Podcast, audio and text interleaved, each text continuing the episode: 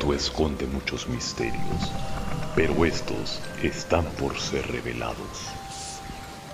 Prepárate para escuchar la voz de lo que acecha desde las sombras. Prepárate para escuchar las voces del otro mundo. ¿Estás listo?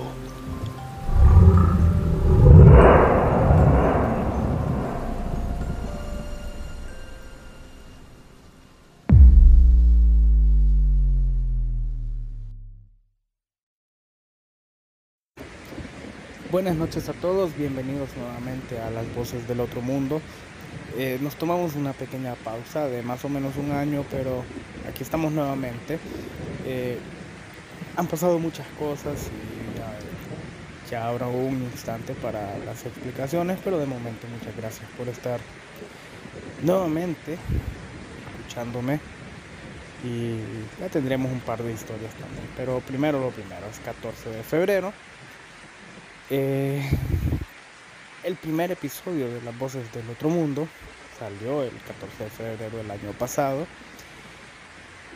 Solo hubo dos ediciones, de hecho, pero simplemente cuando si haces algo y no te gusta cómo está quedando o el rumbo que va tomando, simplemente hay que pararlo y buscar la forma de hacerlo algo más agradable en primer lugar para, para ti mismo, lo estás haciendo y con la esperanza de que eso sea bien recibido por, por los oyentes. Y esa es la idea con esta nueva, nueva etapa del otro mundo, ahora llamado Las Voces del Otro Mundo. Ahora pueden encontrarnos en todas las redes sociales como Las Voces del Otro Mundo. Eh, ¿A qué se debe esto? Pues simplemente es una forma de agrupar todas las plataformas dentro de un mismo nombre, porque en algunas estábamos como el otro mundo, como el otro mundo 2008, otro mundo 08. Entonces, ahora simplemente en todos lados las voces del otro mundo y obviamente eh, llevando el nombre de este podcast, que es hasta el momento nuestro, nuestra más grande apuesta. Eh, algo que, que de hace tiempo se ha querido realizar y que esperemos que en esta ocasión ya pues resulte de una manera más favorable.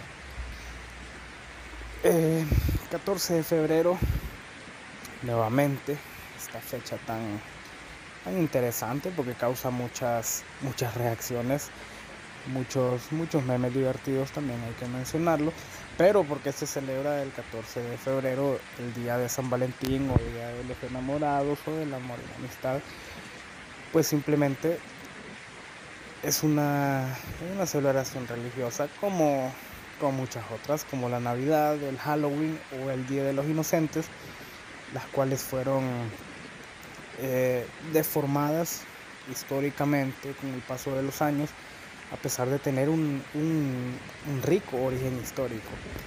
Esta fecha se conmemora específicamente a Valentín de Roma, uno de los tres mártires de Roma, conocido por su solidaridad y por enseñar con el ejemplo el amor hacia el prójimo.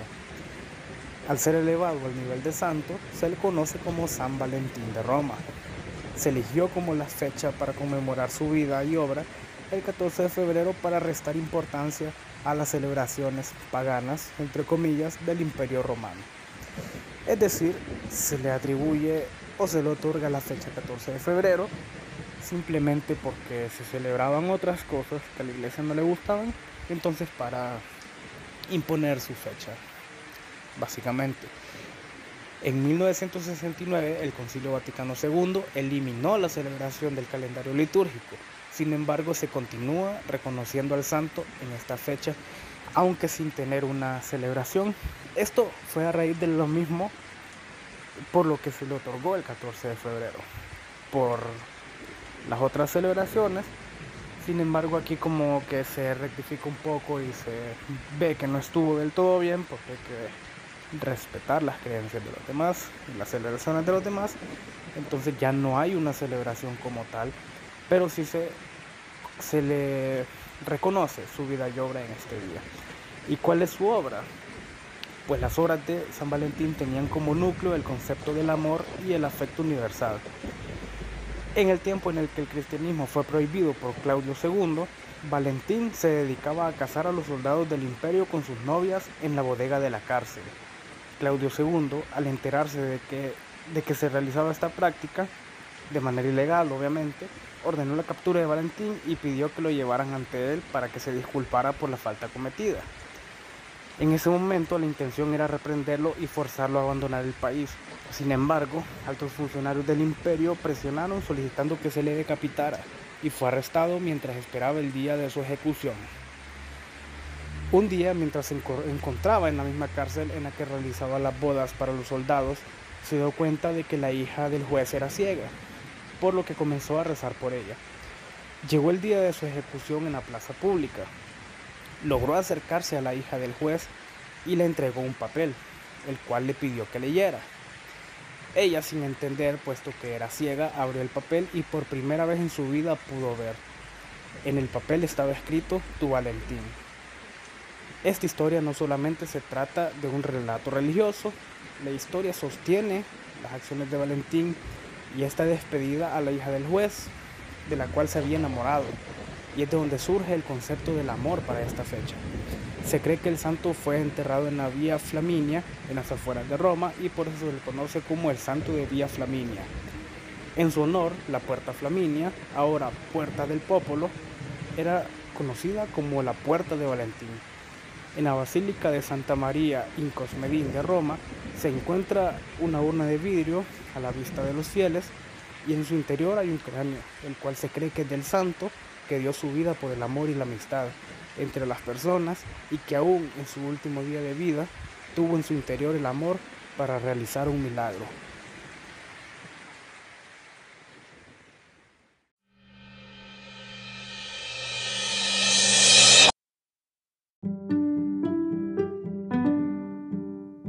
Consentidas Lashes somos un centro estético en desarrollo donde serás atendida por técnicos especialistas en cada área.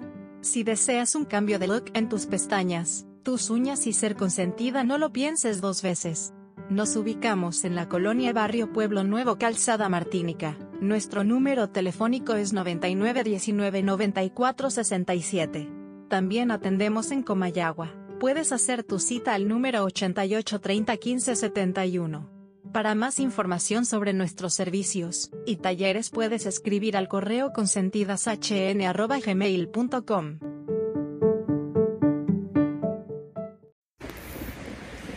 Ahora que sabemos por qué se celebra esta, esta fecha o por qué se conmemora como el Día del Amor y la Amistad, cuéntanos cómo lo vas a celebrar o si no lo celebras también y qué opinas de esta celebración. Puedes usar la sección de de comentarios y preguntas en Anchor y también todas nuestras redes sociales.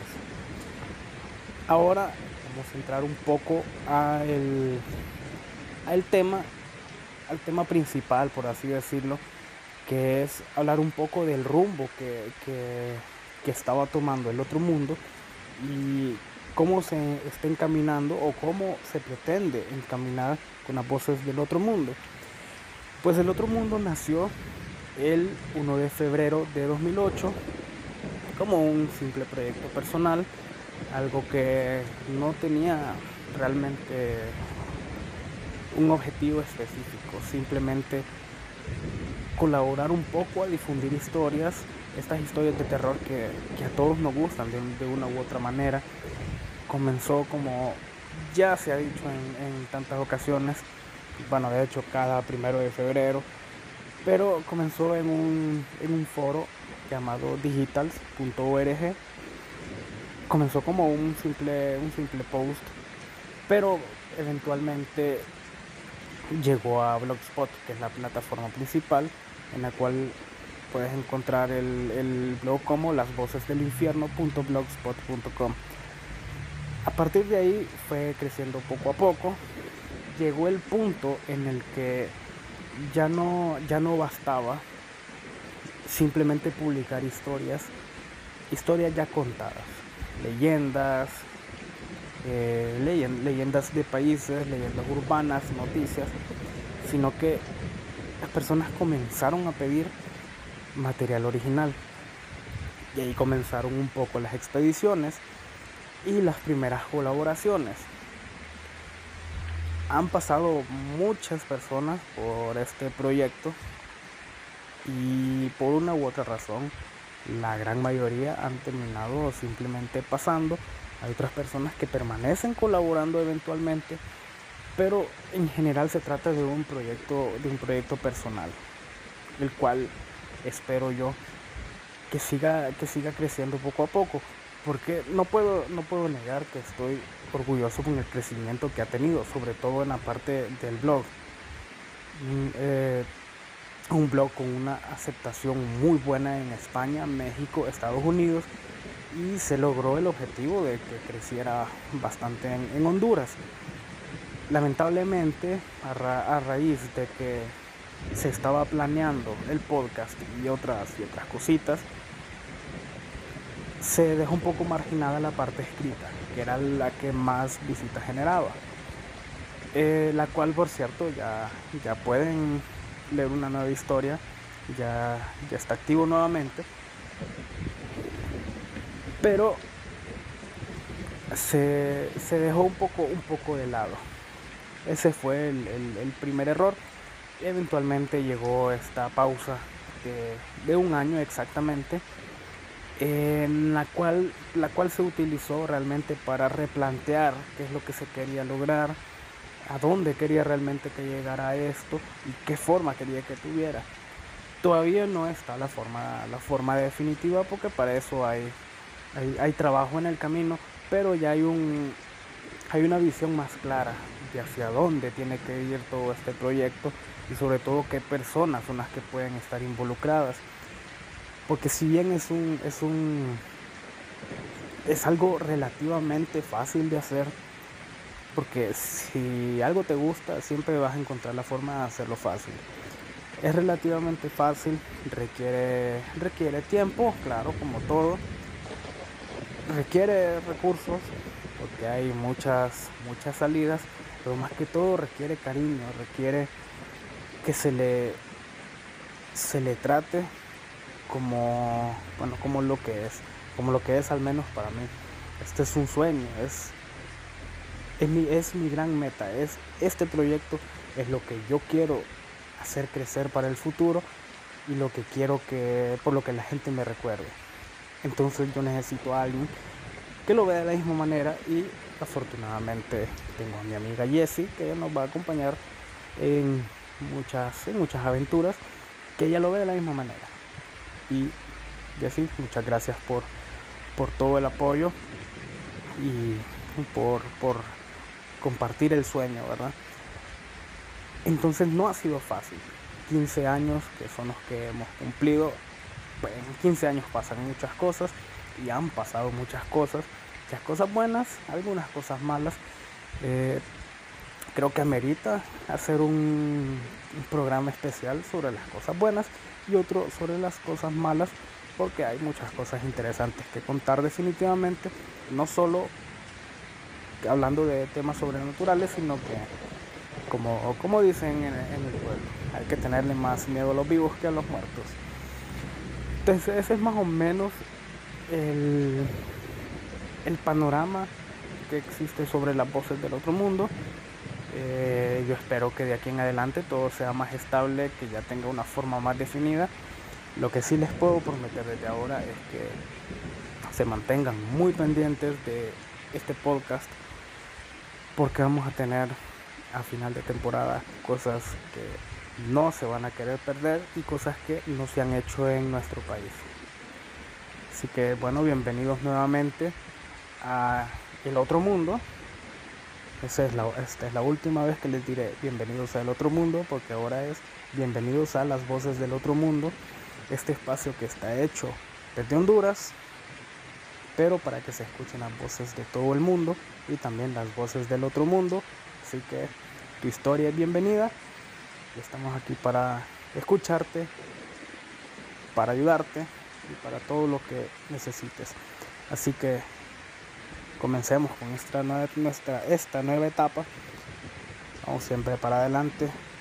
Muchas gracias a todos por el, por el gran apoyo que han demostrado en todas las plataformas, sobre todo a los de Blogger. Nunca me voy a cansar de, de agradecerles porque, eh, aunque ustedes no lo sepan, yo los veo que vuelven, yo, yo sé que regresan a leer nuevas historias, entonces muchas gracias porque este proyecto está vivo gracias a ustedes especialmente. Así que, bueno, ya sacamos esto del, del camino, pero hay algo que no podemos quitar del camino tan fácil. Y este es un tema que todavía no es algo muy, muy fuerte, pero que hay que tenerle mucho cuidado. Y hace tiempo que no hablamos de ovnis y extraterrestres en, en, el, en el otro mundo, pero recientemente se han dado muchos avistamientos y una cantidad inusual de actividad eh, extraterrestre, por así decirlo, de objetos voladores no identificados, sería una mejor forma de decirlo. Entonces eso llama mucho la atención y quiero compartirles una, una, una nota de Diario El Clarín, la cual pueden encontrar en el clarín.com. Habrá un, estará la, la noticia publicada en nuestras plataformas a partir de este momento para que la puedan leer y eh, comentar en la misma, que dice Guerra Interplanetaria, un viajero del tiempo asegura que el mundo será invadido por extraterrestres en 2023. Agregó que el 23 de marzo de 2023 unas 8.000 personas serán llevadas a otro planeta habitable. Un autoproclamado viajero del tiempo ha dado pistas sobre un gran e inesperado acontecimiento que ocurrirá en la mitad de 2023.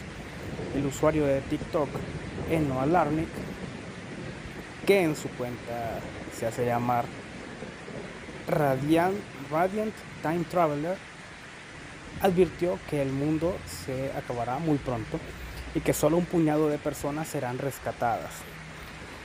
Paréntesis, muy similar a la historia del arca de Noé, la cual uh, en el blog hay algo publicado al respecto sobre la verdadera arca. Pero bueno, X es muy similar, o sea, simplemente rescatar a un grupo muy reducido en el en el en ese entonces diluvio universal, el cual representa el fin del mundo como tal. El usuario de las redes sociales publicó el 30 de diciembre y dijo a sus 129 mil seguidores que una especie extraterrestre conocida como el campeón ha llegado al planeta Tierra. Utilizando gráficos dramáticos en el video, Eno, que afirmó que venían del año 2671, dijo, el mundo se acabará pronto. Y agregó, una especie alienígena muy hostil viene a recuperar la Tierra. No ganaremos, otra especie alienígena, cuyo mundo fue destruido por los hostiles, salvará a alguno de nosotros. Y puso una fecha, el 23 de marzo de 2023. Unas 8.000 personas serán llevadas a otro planeta habitable.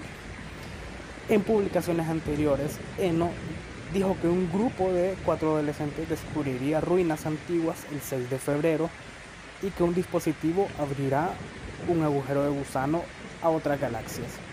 En publicaciones anteriores, Eno dijo que un grupo de... En el video, que ha obtenido más de 39 mil me gusta, el usuario de TikTok escribió, atención, soy un viajero del tiempo de 2671. 8.000 personas serán elegidas para ser los salvadores de la, de la humanidad. Otras predicciones catastróficas del supuesto viajero del tiempo nos dicen que en mayo un mega tsunami golpeará California, afectando sobre todo la bahía de San Francisco. Los seguidores eh, rechazaron las extravagantes afirmaciones y dijeron que sus predicciones anteriores no se sostenían. Uno de ellos dijo, y las 10 personas con superpoderes, eso no ocurrió, refiriéndose a otra de sus predicciones. Y, y ese gran meteorito que se suponía que iba a chocar contra la Tierra este mes, señaló otro es muy interesante más allá del, del, tema de las, de las profecías, por así decirlo, porque si bien es cierto que es un, es un, es un tema que no se puede realmente a esta altura sostener como tal, no se puede realmente confirmar que, haya estas, eh, existan estos, estos videntes o personas que se comunican con estos seres como tal. Sabemos que los gobiernos a nivel mundial, los gobiernos más poderosos han invertido cientos de miles de millones de dólares, euros o la moneda que usted le quiera poner en comunicarse con vida en otros planetas y no se ha logrado o se ha logrado de una forma todavía muy primitiva. Entonces, a esta altura es un poco complicado pensar que alguien con recursos propios pueda comunicarse con seres de otro planeta y sobre todo si los mismos son tan avanzados, salvo que ellos lo hayan contactado, lo cual nos lleva a la pregunta, ¿por qué lo contactarían a él? simplemente y no es por restar importancia a nadie, simplemente eh, es, cuando te tienes que preguntar, ¿por qué a mí? ¿Por, qué soy yo el, el elegido por una civilización extraterrestre para darme este mensaje? Entonces hay muchas cosas de las, cuales podemos tomar. Pero donde sí hay que, hay que, hay que decir las cosas como son, es que como, mencionaba anteriormente, hay una cantidad inusual de avistamientos y de actividades extrañas. Con el reciente terremoto Turquía y Siria, se ha visto una cantidad de luces en el cielo muy grande, algo fuera de lo común, sin embargo, común cuando hay eventos de esta magnitud. Siempre los eventos eh, los fenómenos naturales suelen estar acompañados de cosas que no podemos explicar, como las luces en el cielo, las famosas trompetas también en el, cielo, pero en este caso nos enfocamos en las luces. Se ha visto muchas luces en el, en el cielo realizando maniobras extrañas. En Estados Unidos se reportan también avistamientos, los cuales no han sido, no han sido eh, desmentidos, por el contrario, muchos de ellos han sido confirmados, lo cual es extraño, conociendo el, la manera de actuar del gobierno estadounidense, que tiende a, a tratar de bajar un poco la intensidad con estos temas. Sin embargo, no ha sido este el caso en esta, en esta ocasión, lo cual ha encendido mucho las, las alarmas porque cada vez vemos que se reportan más cosas y en más lugares eh, recordemos a finales de año los ganados estaban actuando de forma extraña, lo, cual, es un comportamiento típico de cuando va a haber fenómenos muy grandes.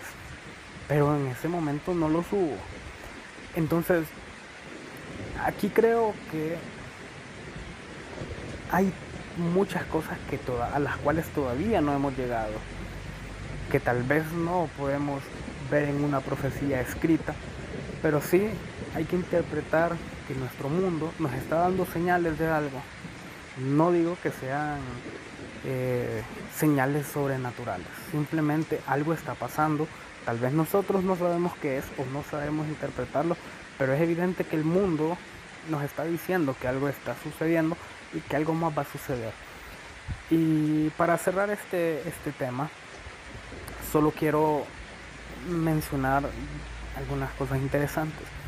En Honduras, en 1998, cuando se dio el huracán Mitch, hasta el momento el peor desastre natural que ha visto, que ha visto mi país, eh, en ese entonces se dio mucha actividad eh, en el cielo, muchas luces. Eh, se reportan muchas cosas extrañas que las personas vieron, sintieron o escucharon. Incluso se cuentan historias con respecto al Cristo del Picacho, una estatua enorme de, Jesús que se encuentra en, en, Tegucigalpa, lo cual más adelante abordaremos, pero lo que quiero llegar es que siempre que hay un fenómeno natural, se acompañan con estas misteriosas luces. Otros ejemplos, el volcán Popo en México siempre presenta actividad de las, las famosas luces que entran al, volcán cuando el mismo está comenzando a, a generar actividad y en muchos otros lugares. El famoso tsunami, el terremoto de, de Haití, en todos vamos a encontrar testimonios de luces en el cielo o misteriosos cantos o sonidos que provienen del mismo. Entonces esto es algo que yo creo que no podemos tomar a la ligera, tal vez no verlo como algo sobrenatural, pero sí saber que el mundo nos dice algo y que tenemos que buscar la forma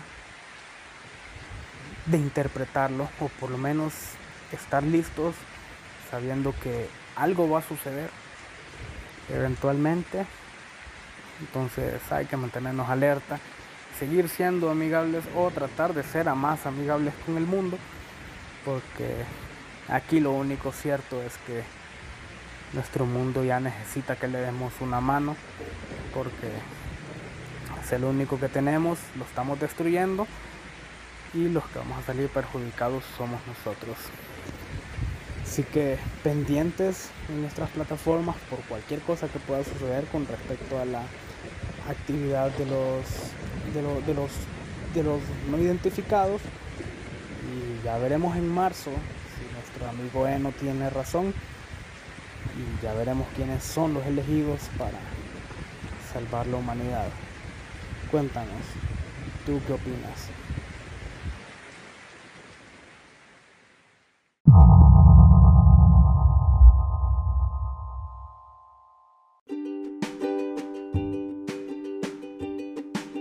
Cercorp HN.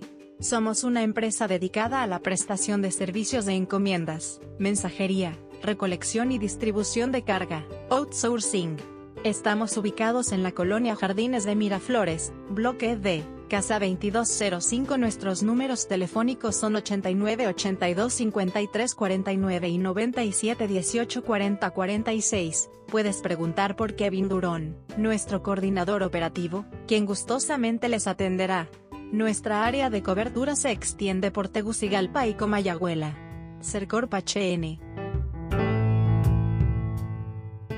Para terminar esta, esta edición, les tengo una pequeña historia de un personaje de esos que parece que son sacados de una película de terror. Se llama Andrei Chikatilo.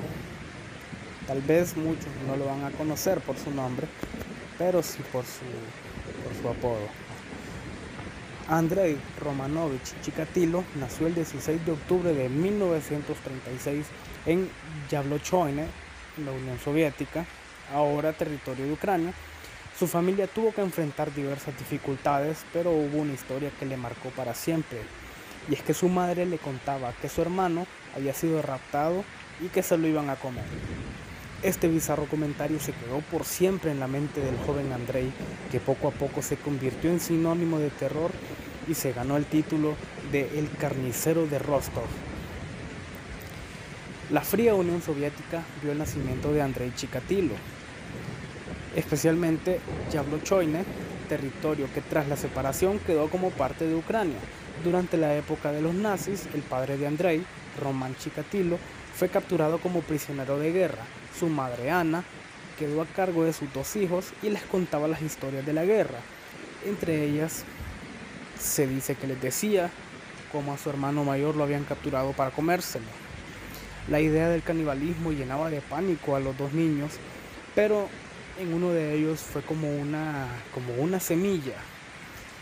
La infancia de Andrei estuvo marcada por algunas enfermedades y un complejo que le hizo ser muy retraído, ya que le avergonzaba tener estas condiciones, entre ellas la miopía, la cual no aceptaba para no tener que usar gafas. Era el típico personaje que sufría abuso por parte de sus compañeros y es algo tan recurrente que parece un paso obligatorio en la conducta de un asesino. Sin embargo, Andrei era diferente. Él escuchaba y hasta cierto punto aceptaba pero eso no le detuvo, a pesar de todo y de no disfrutar la interacción social en general, se las arregló para tener una relación con una hermosa chica del pueblo. Como la vida no da respiros, obviamente terminó de una manera lamentable. La relación llegó a su final por la impotencia sexual de Andrei. Tras ese terrible episodio, se unió al ejército y continuó con sus estudios. Quería llegar a ser un abogado, pero no logró pasar el examen para ello y lejos de rendirse siguió luchando y sacó tres licenciaturas. La vida parecía finalmente ir tomando un rumbo, sin embargo no era el rumbo que él esperaba. Poco a poco fue descubriendo una enfermiza atracción por las menores de edad y llegó al punto de esconderse en los dormitorios para verlas y masturbarse. A pesar de eso, logró conseguir una esposa ante la cual era un hombre normal y quien aceptaba sus problemas de impotencia. Tras muchísimos intentos, logró embarazarla en una de esas pocas ocasiones en las cuales logró tener una, una erección. En 1974 perdió su trabajo como maestro tras ser acusado por varios estudiantes, tanto hombres como mujeres, por abuso sexual. Pasaron cuatro años para que Andrei volviera a ser el centro de atención. El 22 de septiembre de 1978 secuestró a Yelena Zakotnova, de nueve años de edad. La engañó para que lo acompañara a su cabaña. En ese lugar intentó abusar sexualmente de ella, pero nuevamente su impotencia no le permitió realizar lo que él deseaba. Frustrado, la apuñaló en varias ocasiones en el estómago, sintiendo con cada puñalada esa excitación que no podía encontrar de otra forma. Acabó con la vida de Yelena ahorcándola y su cuerpo fue encontrado dos días después debajo de un puente.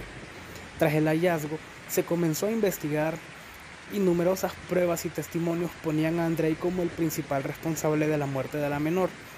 Otro de los sospechosos era Alexander Karchenko, quien ya había pagado cárcel por la violación y asesinato de una joven.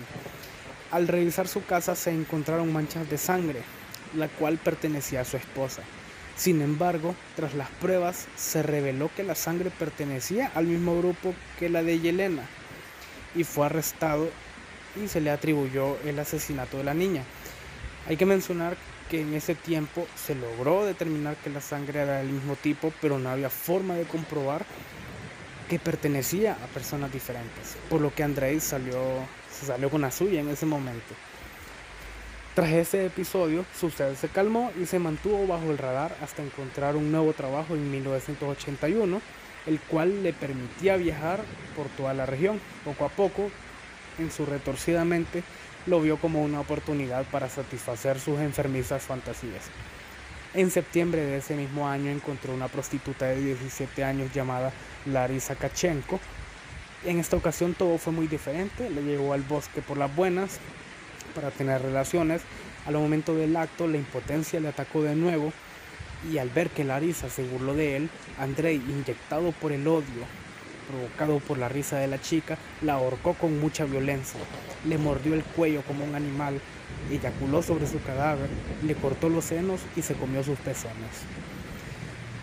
Cuatro personas más murieron a manos de Chikatilo ese mismo año y se miraba ya un patrón muy marcado, siempre en asesinatos en lugares aislados como el bosque, con muchísima violencia y a todos los cadáveres les faltaba algún miembro. Tras cada crimen se arriesgaba un poco más. Llegó el punto de salir de cacería en las calles o sistemas de transporte donde buscaba menores que estaban lejos de sus familiares o que vivían en situación de calle en este punto ya se notaba que un monstruo acechaba entre las sombras y que su apetito era cada vez más grande. Para 1984 la cantidad de muertos ya era de 15, siempre con las mismas características y cada vez había más personas que señalaban a un hombre con los mismos rasgos que se movía por Rostov y que fue, que fue visto en casi, con casi todas las víctimas antes de que éstas fueran encontradas sin vida. El 14 de septiembre de ese año fue capturado mientras merodeaba por el mercado de Rostov, ya que encajaba con la descripción del hombre que había sido visto con las víctimas antes de los hallazgos. Se trató de comparar el ADN a través de una muestra de sangre, pero comparándola con el semen de las escenas, los resultados no fueron concluyentes y fue dejado en libertad. En octubre de 1990 se encontraron más cuerpos, con las características del ya conocido en ese entonces como carnicero de Rostov. Se asignó 600 hombres para encontrar al responsable. El 6 de noviembre, el sargento Igor Rivanok vio a Chikatilo saliendo del bosque con una cortada en, y una mancha de sangre en el rostro, le pidió sus documentos, pero lo dejó en libertad porque no encontró realmente una, una razón para detenerlo. Poco después en la zona se encontraron, o encontraron, mejor dicho, a su más reciente víctima. Tras este suceso, quedó más que claro que el responsable era ese hombre que el sargento había indicado en su informe, por lo que se desviaron todas las, las, las personas en la búsqueda y todos los esfuerzos para dar con su paradero. Y fue finalmente el 20 de noviembre cuando se le dio captura y se le acusó formalmente por el asesinato de en ese entonces 36 personas. Quedémonos con esta cifra, 36 personas en ese momento se le, atribuían se le atribuyeron a Andrei Chikatilo, el carnicero de Rostov. Al fin se logró comparar el semen de las escenas con el suyo y se encontró la coincidencia. Pocos días después prometió colaborar con la fiscalía para dar con el paradero de los cadáveres restantes y asumiría la responsabilidad por todos. Finalmente se declaró culpable por 53 víctimas. Durante el juicio se determinó que la mayoría de sus víctimas eh, habían sido, eh, sus ojos habían sido removidos y esto lo habría hecho cuando ellos seguían con vida se le mantuvo en una jaula de metal durante el juicio, pues hasta en ese momento se desconocía cuál era el estado de salud mental de Chikatilo, el cual se esforzó por parecer, eh, por, parecer con el acuerdo para evitar la, sentencia, pero finalmente sus esfuerzos no, no funcionaron y fue declarado como cuerdo y sentenciado a muerte por 53 asesinatos grabados. Andrei Chikatilo, el carnicero, de Rostov, fue ejecutado por un método estándar en la Unión Soviética, que era con un disparo en la cabeza. Esto fue el 14 de febrero de 1994 y fue sepultado en una tumba sin nombre. Andrei Chikatilo, el carnicero de Rostov.